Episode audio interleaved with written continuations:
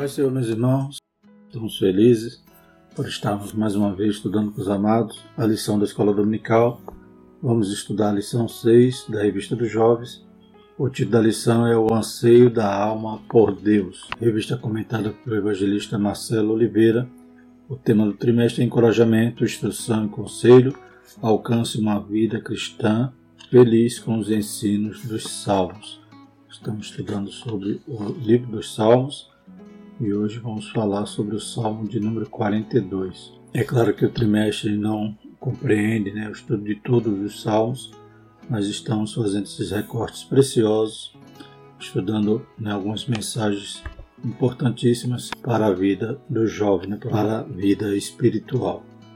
Então hoje, falando sobre o Salmo 42, vamos falar desse anseio que a alma tem por Deus e a necessidade que temos da sua presença inclusive né, o fruto que isso promove na nossa vida. Né? Quanto mais perto de Deus, mais sentimos-nos protegidos, guardados, aleluias, e Ele né, certamente cumpre os seus planos em nossas vidas, aleluias, e supre toda a nossa necessidade. Tudo aquilo que nossa alma sente necessidade, o nosso Deus tem para nos dar. Texto principal: Como o servo brama pelas correntes das águas, assim suspira minha alma por ti, ó Deus. Salmo 42, versículo 1. Resumo da lição: A nossa alma suspira por Deus. Sua presença traz sentido à nossa vida. Não podemos viver sequer um dia sem o Senhor. Glórias a Deus. Os objetivos da nossa lição são compreender que a alma humana suspira por Deus mostrar as características da alma que se encontra abatida e explicar como podemos fortalecer a esperança em tempos difíceis. Na interação aqui que encontramos na revista do Mestre, podemos destacar o seguinte: nossa alma é dependente de Deus.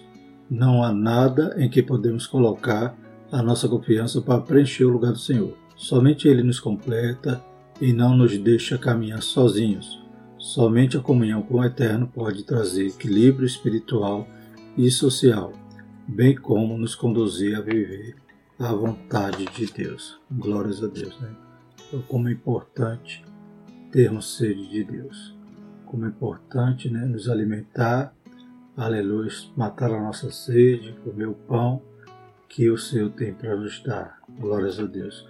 Como vimos aqui, Ele nos dá essa condição de segurança, ele nos preenche, ele nos ajuda a termos esse equilíbrio espiritual e social e viver a vontade dele, né? viver em santidade, que é o que Deus requer de nós. Ele nos salvou, nos lavou, nos purificou e agora quer que nós andemos na sua presença e sejamos perfeitos. Né? Ser perfeito, que a Bíblia nos orienta, é um ato contínuo, né? é um ato de aperfeiçoamento. Somente na presença de Deus a gente consegue alcançar esse alvo, esse objetivo pois tudo depende do Espírito Santo, da atuação do Espírito Santo em nossas vidas. O texto bíblico é o Salmo 42, do verso 1 a 11. Como servo brama pelas correntes das águas, assim suspira minha alma por ti, ó Deus. A minha alma tem sede de Deus, do Deus vivo. Quando entrarei me apresentarei ante a face de Deus. As minhas lágrimas servem-me de mantimento de dia e de noite, porquanto me dizem constantemente: Onde está o teu Deus? Quando me lembro disso, dentro de mim derrama minha alma, pois eu havia ido com a multidão, fui com eles à casa de Deus, com voz de alegria e louvor, com a multidão que festejava. Por que estás abatida, ó minha alma, e por que te perturbas em mim? Espera em Deus, pois ainda o louvarei na salvação da sua presença. Ó meu Deus, dentro de mim a minha alma está abatida, portanto lembro-me de ti desde a terra do Jordão e desde o Hermon e desde o pequeno monte. Um abismo chama outro abismo. A ruído das tuas catadupas, todas as tuas ondas e vagas têm passado sobre mim. Contudo, o Senhor mandará de dia a sua misericórdia, e de noite a sua canção estará comigo, a oração ao Deus da minha vida. Direi a Deus, a minha rocha, por que te esqueces de mim? Porque ando angustiado por causa da opressão do inimigo. Como uma ferida mortal em meus ossos, me aprontam os meus adversários, quando todo dia me dizem: Onde está o teu Deus? Por que estás abatido, a minha alma? E por que te perturbas dentro de mim? Espera em Deus, pois ainda o louvarei. Ele é a salvação da minha face e o meu Deus. Glórias a Deus. Um texto, então, que demonstra a condição ali do salmista, nas suas aflições, seu desejo de estar na presença de Deus, algo que ele já havia experimentado, algo que ele já né, se alegrou em determinado momento e agora estava privado, mas saudoso, desejoso de voltar a estar à presença de Deus e ver a resposta né, de Deus àqueles que estavam né, lhe indagando onde está o teu Deus, aqueles que estavam agora né, lhe afrontando com essa pergunta. Aleluia. Mas ele confiava no Senhor e sabia, né, como diz aqui, com todo o Senhor mandará de dia a sua misericórdia, de noite a sua canção estará comigo, a oração ao Deus da minha vida. Glórias a Deus. A introdução diz o seguinte: o estudo do Salmo 42 traz lições preciosas para a vida espiritual. Nele veremos que passar pela juventude desejando a presença de Deus é uma bênção. Isso não significa que as dores da alma não serão sentidas, mas que uma vez na presença de Deus, a nossa alma é preenchida e estaremos prontos para vencer os desafios que a vida nos impõe. Aprenderemos, portanto, que a nossa profundidade devocional determinará a qualidade do nosso futuro. Então, quanto mais nos achegamos a Deus, quanto mais estamos arraigados nele, glórias a Deus, certamente né, a nossa vida terá um rumo diferente. Né? Nossos planos serão alcançados, seremos mais que vencedores. Contrapartida também é verdadeira. Quanto mais distante de Deus, mais fracasso experimentaremos. É, embora perto de Deus ainda temos as lutas, temos as aflições, mas temos o socorro. Né? Ele é o socorro bem presente na nossa angústia. Sabemos em quem confiamos, glórias a Deus e esperamos nele. Aleluia. Então há uma diferença. Louvado seja o nome do Senhor, daquele que se afasta dessa presença e não tem mais saudade, e daquele que anseia, como a corça anseia pela água. A alma que suspira por Deus, primeiro tópico. Introdução ao Salmo 42. O Salmo 42 introduz o livro 2 de Salmos. Né? Lembramos da primeira lição que o livro dos Salmos é dividido em livros, cinco livros. Né? Do 1 ao 41, então, compunha o primeiro livro. E agora estamos dando início, então, ao primeiro salmo do segundo livro. E como veremos aqui, esse Salmo 42 provavelmente formava uma unidade com o 43. Trata-se de uma canção escrita pelos filhos de Corá, uma família de levita.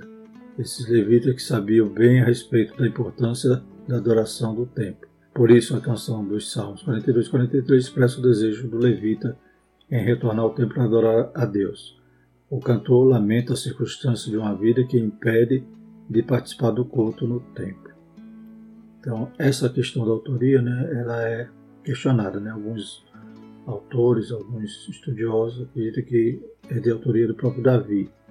Inclusive, né, o contexto que aparenta em que foi escrito remonta né, ao momento que Davi está fugindo ali de Absalão, né, quando ele atravessa ali o Jordão e se encontra naquela região, aquele monte chamado Pequeno, ou Monte Mizar. A região coincide com essa fuga de Davi. Então, alguns comentaristas, alguns estudiosos, como por exemplo Charles Spurgeon, acredita que esse salmo é de autoria de Davi. Aqui na lição, né, conforme o livro de apoio, informa que na Bíblia de aplicação pessoal, informa que é de autoria do Cid Corá. Na, no subtítulo do salmo, né, na Almeida Revista Corrigida, por exemplo, está escrito Masquil para o cantor Mó entre os filhos de Corá. Então era como se fosse destinado para eles, né? eles iam entoar esse salmo. Né? Na sua ordem ali de levitas, então eles estariam com esse salmo para entoar. Então há essa divergência em relação a quem é o autor, embora isso também ninguém pode bater o martelo. Outros ainda acreditam que era algum peregrino que estava nessa mesma condição, né? tanto se foram os filhos de Corá ou Davi ou esse peregrino, todos eles estariam então ausentes ali né, de Jerusalém, não estariam podendo chegar à tenda, né, onde estava a Arca da Aliança, ou ao templo, se caso foi escrito já com o templo construído.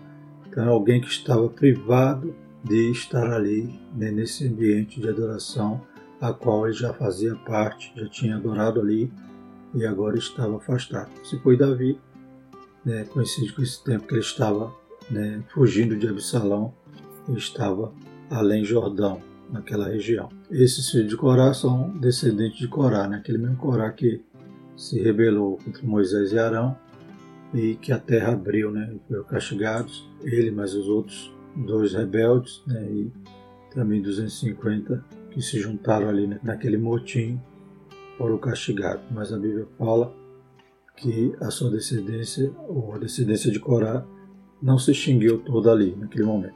Isso a gente conta lá em Números 26, de 9 a 11. E os filhos de Eliabe, Nemuel e Datã e Abirão. Estes, Datã e Abirão, foram os chamados da congregação que moveram a contenda contra Moisés e contra Arão, na congregação de Corá, quando moveram a contenda contra o Senhor. E a terra abriu a sua boca e os tragou com Corá. Quando morreu a congregação, quando o fogo consumiu 250 homens e foram por sinal.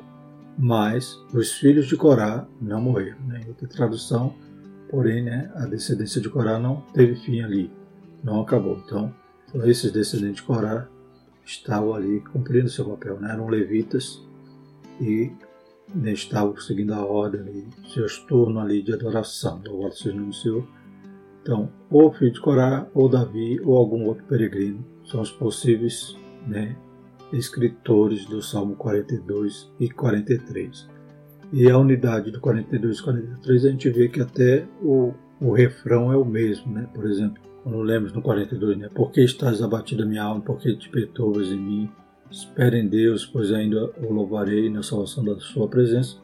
No verso 42, ao lermos o 43, a gente vê que é uma continuação e até o refrão se repete. Então no 43 a gente lê o seguinte: Faz-me justiça, ó Deus, pleiteia a minha causa contra a gente ímpia. Livra-me do homem fraudulento e injusto, pois tu és o Deus da minha fortaleza. Por que me rejeitas?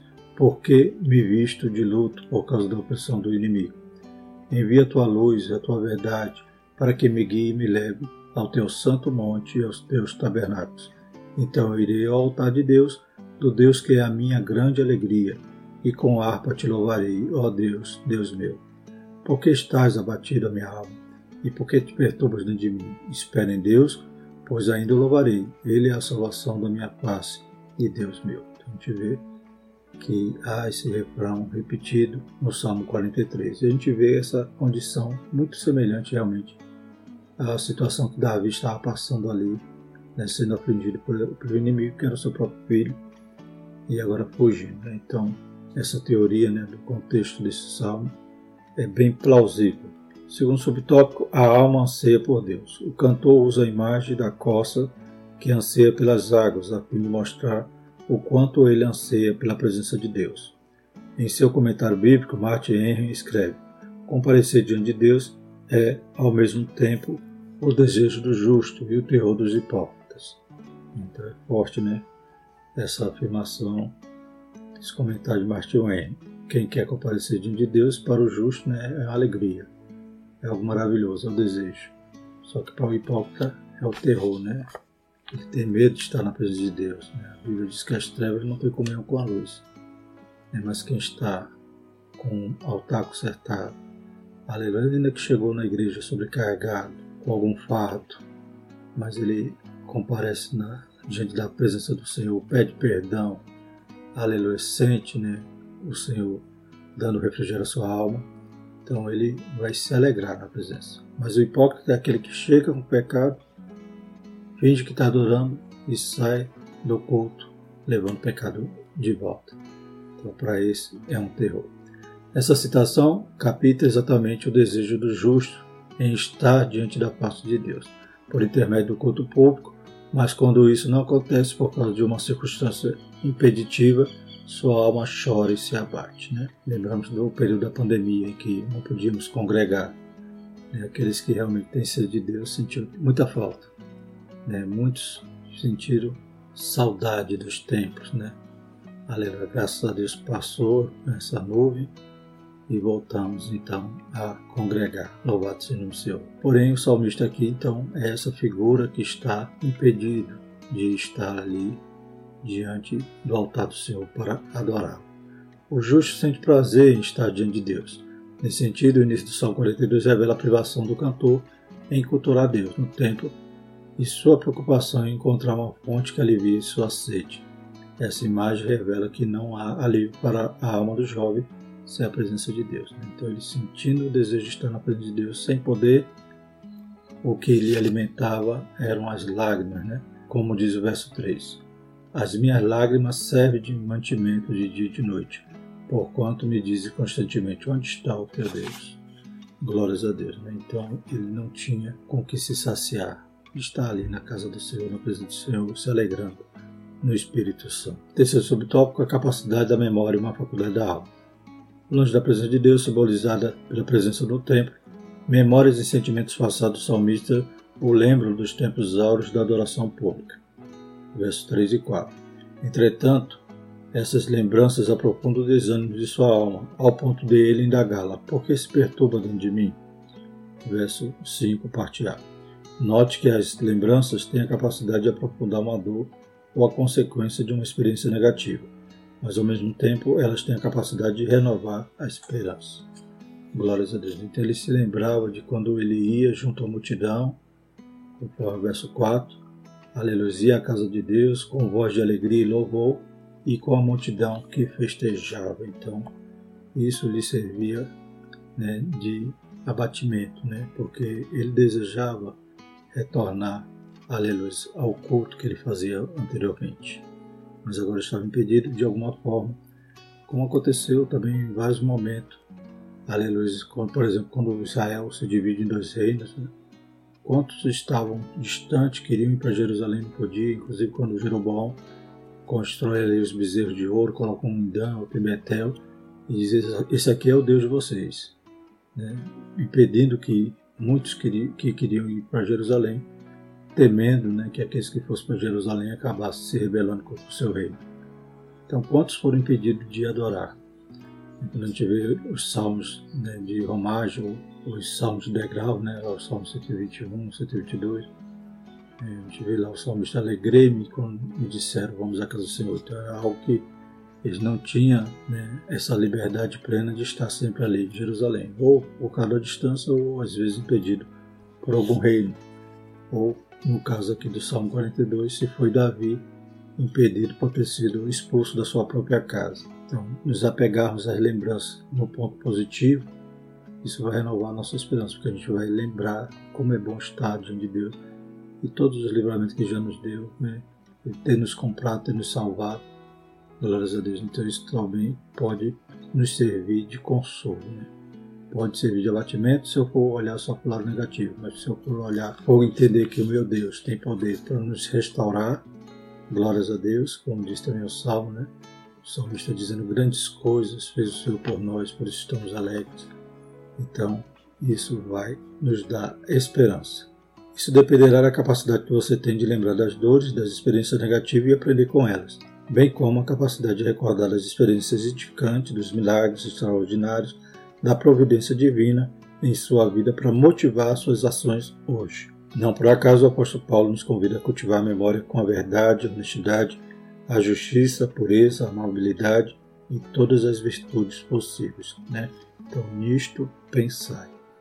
Nós povoemos nossa mente né, com a graça, com o milagre, com as maravilhas que Deus tem feito em nossas vidas e pensar né, só em coisas que possam nos aproximar de Deus e não ao contrário, né, que venha, aleluia, nos distanciar do Senhor. Né? Honestidade, justiça, pureza, verdade, amabilidade, que a nossa mente esteja preenchida com louvores, com gratidão, aleluia, com a palavra de Deus.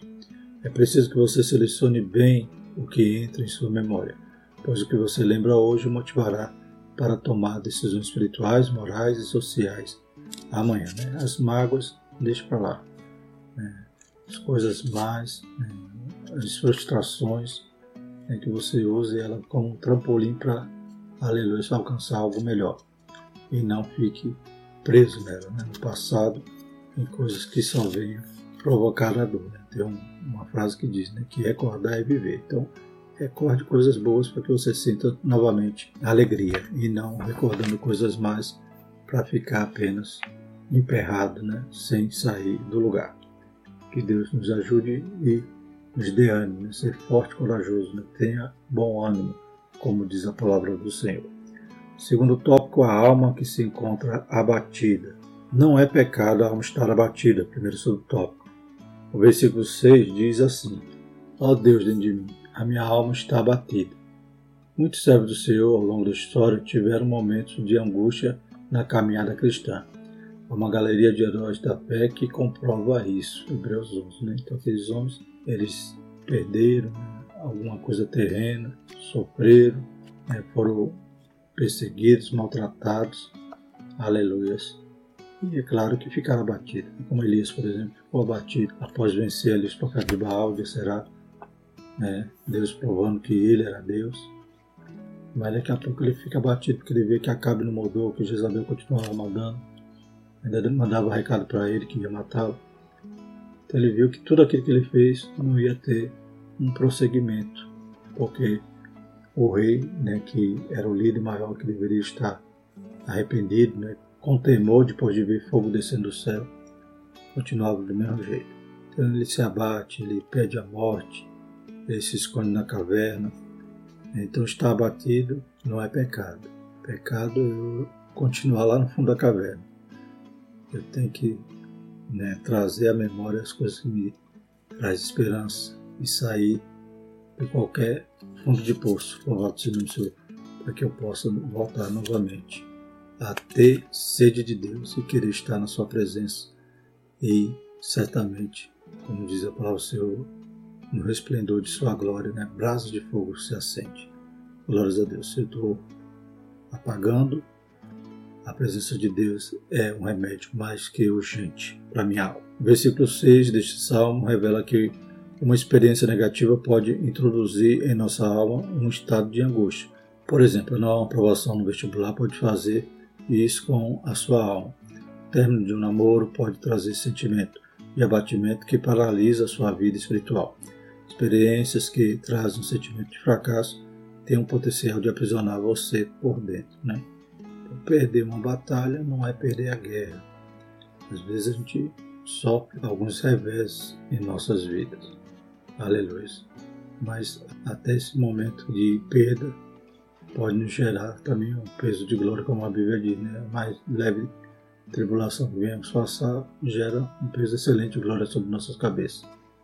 Então que aprendamos também, não vamos ganhar todas, mas vamos ganhar aquelas que estão de acordo com a vontade de Deus. Louvado seja o Senhor. Então isso também às vezes é uma escola, né? É o deserto que a gente está passando. Glórias a Deus. A gente luta, luta, às vezes parece que não vai dar certo, mas certamente Deus tem sempre planos de bênção para nossas vidas. Louvado seja o nome do Senhor. Então não foi agora, mas Deus tem algo melhor mais ali na frente. É só confiarmos. Louvado seja o nome do Senhor e não podemos paralisar. Glórias a Deus. Né? É, aleluia. Está abatido, sim, chora, geme, clama a Deus. E agora entrega o seu caminho ao Senhor, confia nele, que o mais ele fará. Segundo subtópico, a natureza traz lições de Deus. A expressão, portanto, traduz uma mudança de atenção do salmista. Nesse versículo 6, duas expressões se destacam: Terra do Jordão e Hermon, além do conhecido Monte Mizar, né, que na Almeida Revista Corrigida está traduzido como Monte Pequeno, ou Pequeno Monte. Né? Então, é esse Monte Mizar. O salmista se encontra nessa região, provavelmente ao norte do Mar da Galileia. Embora ele esteja longe de Jerusalém, ele está num local que historicamente sempre revelou as grandezas de Deus. Glórias a Deus. Essa referência né, em Josué 3, 14 a 17 é o momento que eles vão atravessar o Rio Jordão. Né? Então Deus começa ali, é o, princípio da bênção né, de desertar ali a terra prometida. E Deus já começa de forma grandiosa naquele local, né, abrindo ou fazendo as águas do rio pararem e eles passam pés enxutos, né? como aconteceu com Moisés no Mar Vermelho.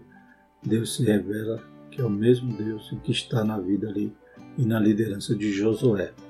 Glórias a Deus. Então inicia ali, principia ali abrindo, ou eles atravessando o rio a pés enxutos, e logo em seguida né, as muralhas de Jericó vão cair diante, aleluia, do Senhor dos Exércitos. E o Salmo 133 também remonta nessa região falando sobre Hermon. Né? Hermon é um monte que no topo a neve, e aquela neve quando derrete, né, ela vai regar a terra, vai tornar muitos lugares secos inférteis, além do vento da brisa que refresca toda aquela região. E o salmista, quando diz quão bom e quão suave é que os irmãos vivam em união, no verso 3 ele ainda diz: Como o orvalho de Hermon, que desce sobre os montes de Sião, porque ali o Senhor ordena a bênção e a vida para sempre. Glórias a Deus. Então o salmista está nessa região e ele olha para o seu redor nesse momento de angústia. Glórias a Deus. A partir dessa imagem, o saudoso pastor norte-americano George Wood escreveu: Encontramos-nos na terra do Jordão, o ponto mais baixo da terra. Nesse lugar, tão baixo, devemos nos lembrar do ponto mais alto, o Hermon. Dias melhores virão.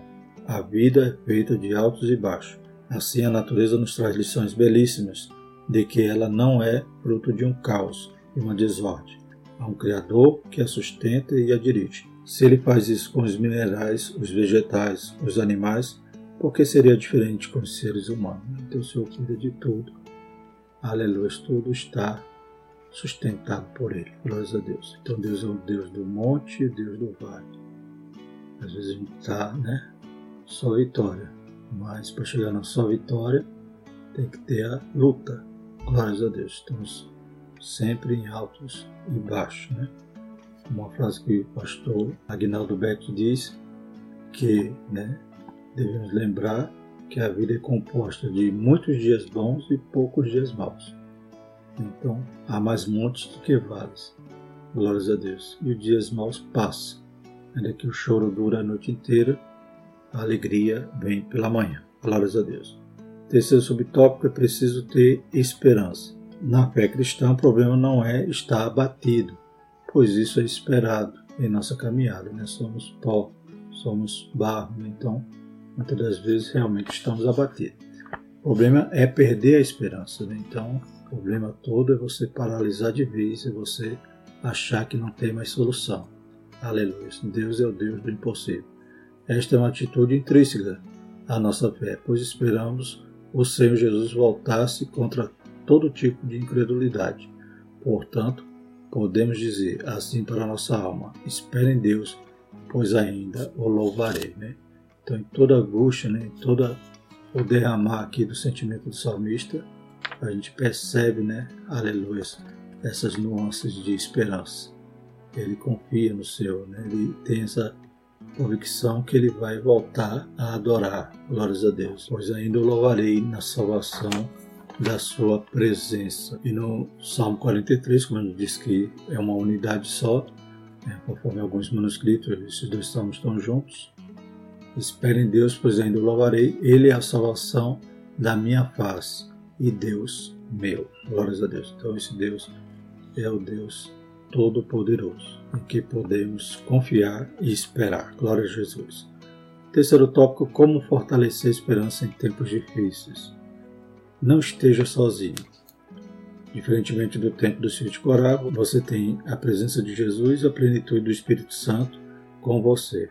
Hebreus 13, 5 e João 14, 16. Né? Então, nós já não estamos, ó, o Espírito Santo está conosco.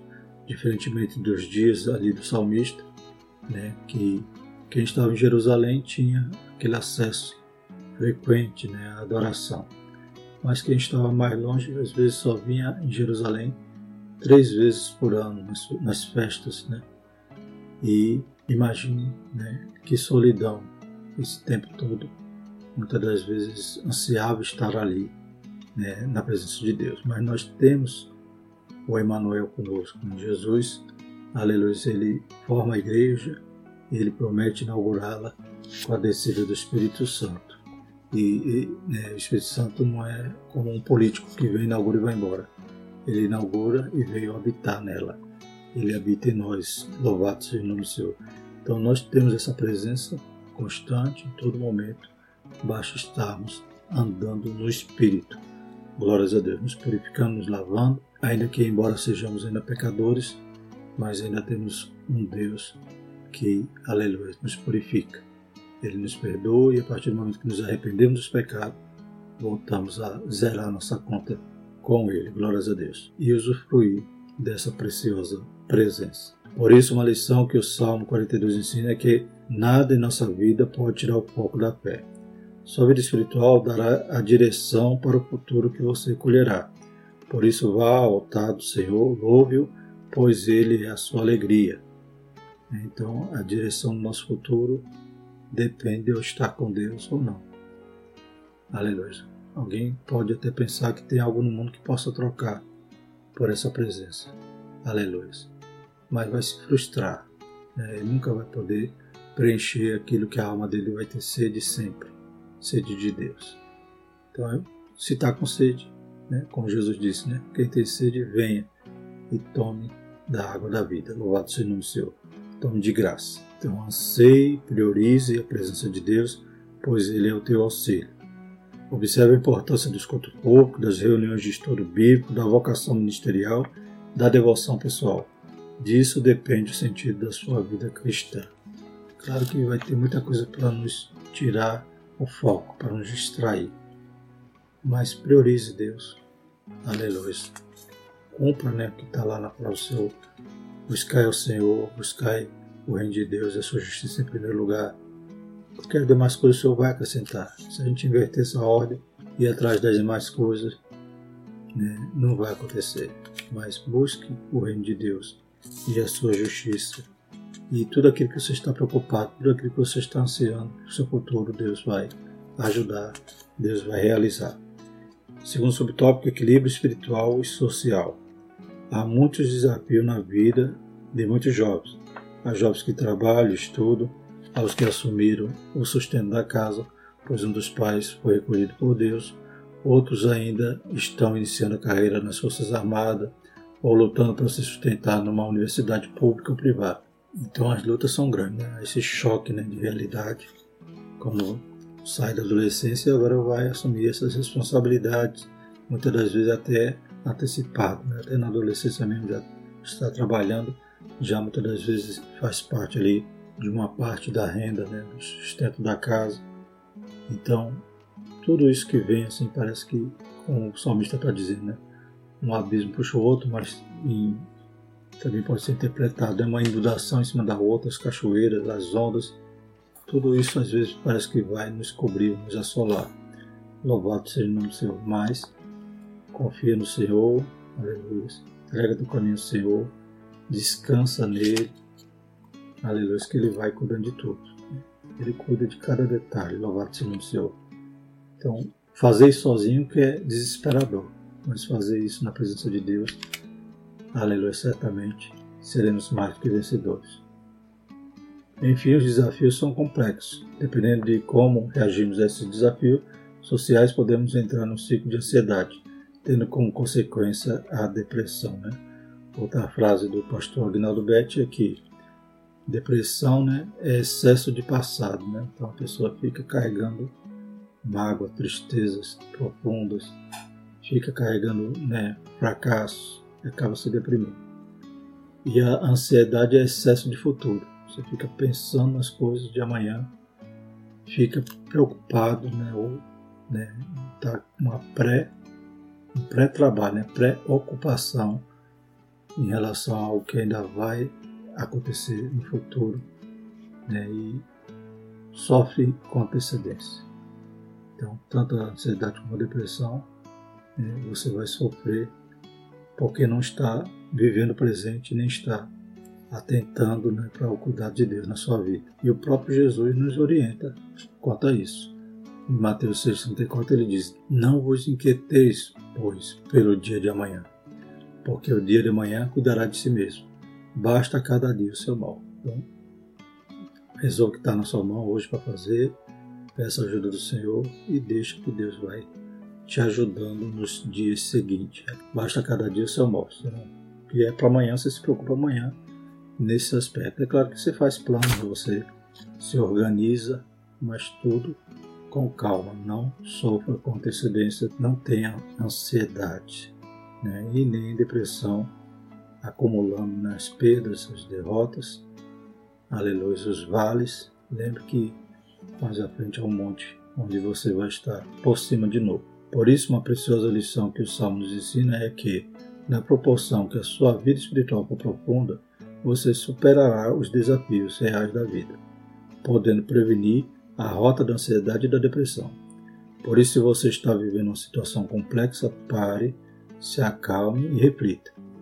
Primeiro, ore e leia a palavra de Deus. Segundo, estude e trabalhe com dedicação. Terceiro, espere em Deus.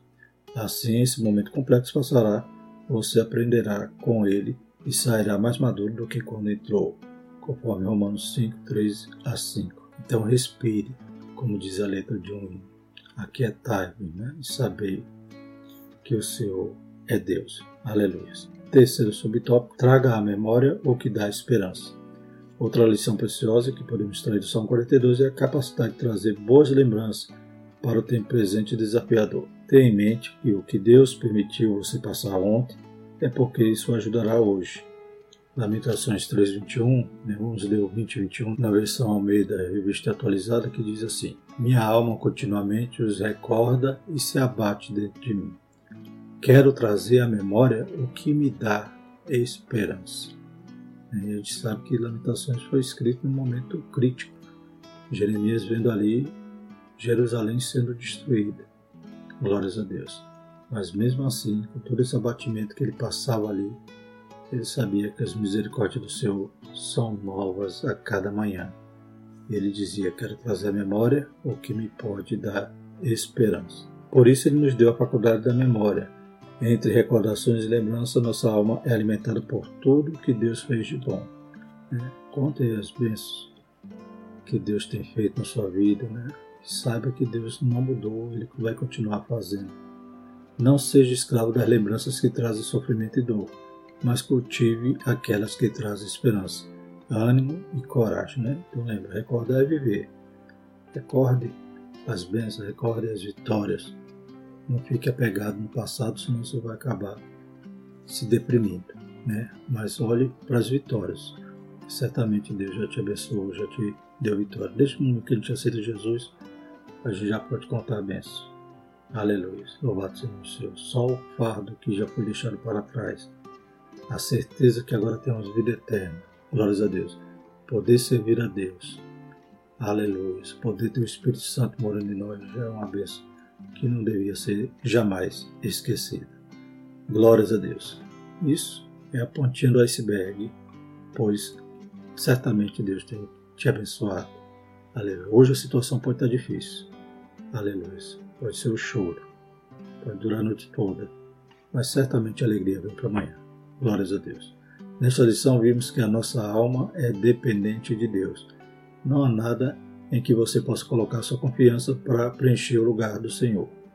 Percebemos também que a alma sente a ausência de Deus diante de uma tribulação e angústia, embora Ele esteja perto.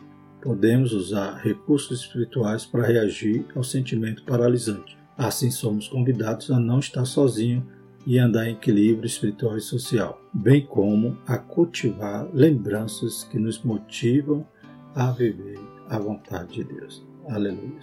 Dentre as nossas benditas esperanças, há também aqui estaremos eternamente com Deus quando Jesus voltar para buscar sua igreja. Amém? Então, preencha sua mente com as coisas do alto. Louvado seja o Senhor e certamente Aleluia, você vai passar por qualquer desafio, qualquer aflição, qualquer abatimento da tua alma. Amém? Vamos orar, agradecer ao Senhor. Maravilhoso eterno Deus. Obrigado, Senhor, por nos preencher de forma tão graciosa com o teu Santo Espírito, com a tua palavra, com a tua graça, Senhor. Continua nos fortalecendo, Pai, e jamais percamos, aleluia, o desejo de estar na tua presença, Senhor. Obrigado, Espírito Santo, por ser nosso amigo, nosso consolador, aquele que ouve, Pai, aleluia, todas as nossas queixas, Pai, nossos desânimos, e tem nos dado graça, tem nos fortalecido, tem nos renovado e nos dado vitória. Em nome de Jesus, continua abençoando cada jovem, Pai, para a glória e para a honra do seu santo nome. Amém.